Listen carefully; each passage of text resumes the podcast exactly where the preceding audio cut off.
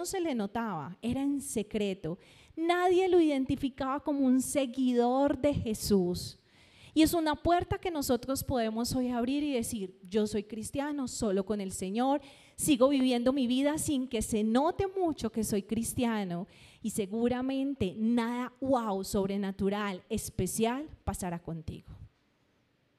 ¿Les gustaría a ustedes ser un discípulo de esos? ¿Son un discípulo de esos?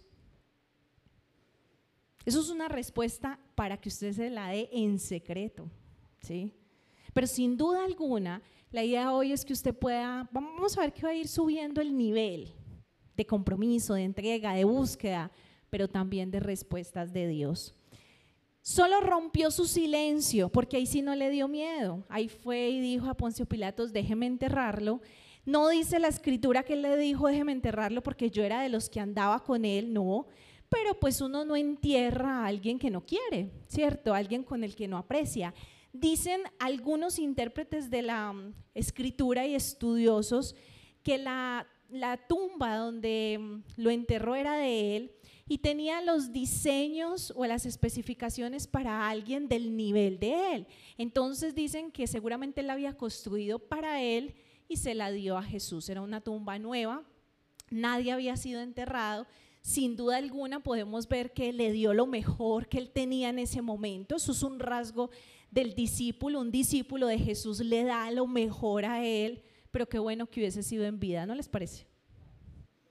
Sin embargo, lo hizo. Hoy no vamos a hablar de ninguno mal, vamos a hablar bien y usted determinará cuál te describe a ti. Segundo personaje, vamos a ir en el mismo libro de Juan, unos libros más adelante, capítulo 7. Y vamos a hablar del compañero que lo ayudó a enterrar. ¿Quién fue ese compañero? Nicodemo. ¿Sí? Y a Nicodemo, si no lo describe la Biblia, como un discípulo. Nicodemo es mencionado en la Biblia solo en el Evangelio de Juan, en el capítulo 3 cuando tiene un diálogo con Jesús, en el capítulo 7 cuando vamos a ver que eh, arrestan a Jesús y luego en capítulo, creo que es como en el 19 de Juan, cuando ya eh, él va y ayuda a enterrar a, a Jesús, ¿sí? Nicodemo dice la escritura que era un principal de los sacerdotes, pertenecía a los fariseos. Ustedes saben que los fariseos era una secta muy poderosa en ese tiempo, muy apegados a la ley, muy religiosos. Jesús cuando vino a la tierra fue en contra de ellos. Y dice en Juan 3, eh, sé que los puse a buscar Juan 7, les voy a contar lo que dice Juan 3 para que no lo busquemos, pero dice que en Juan 3 él vino a buscarle en la noche. ¿Qué nos da a entender eso? Que también era un seguidor de Jesús, que no quería que los demás vieran que él tenía afinidad con él. ¿sí? Vino a buscarlo de noche. De hecho, así lo describen siempre. Nicodemo, el que buscó a Jesús de noche. La Biblia no dice el, que creyó, el que le siguió, el que pagó el precio por él, sino que lo describen como el que lo buscó en la noche. ¿Usted cree que Jesús no merece que nosotros hagamos pública nuestra fe?